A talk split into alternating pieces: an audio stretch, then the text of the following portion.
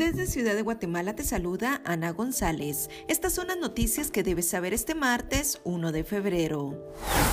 Wall Street sufre en enero sus peores pérdidas desde el inicio de la pandemia.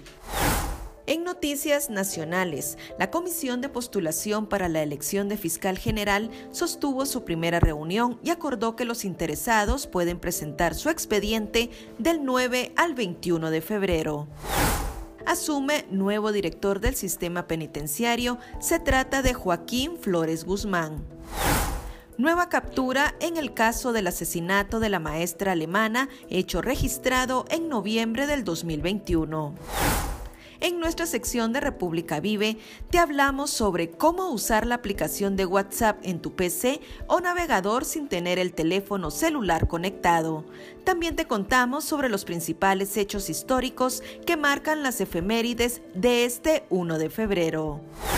Eso es todo por hoy. Para mayor información ingresa a república.gt y mantente informado sobre las noticias del día. También nos puedes seguir en redes sociales como República GT.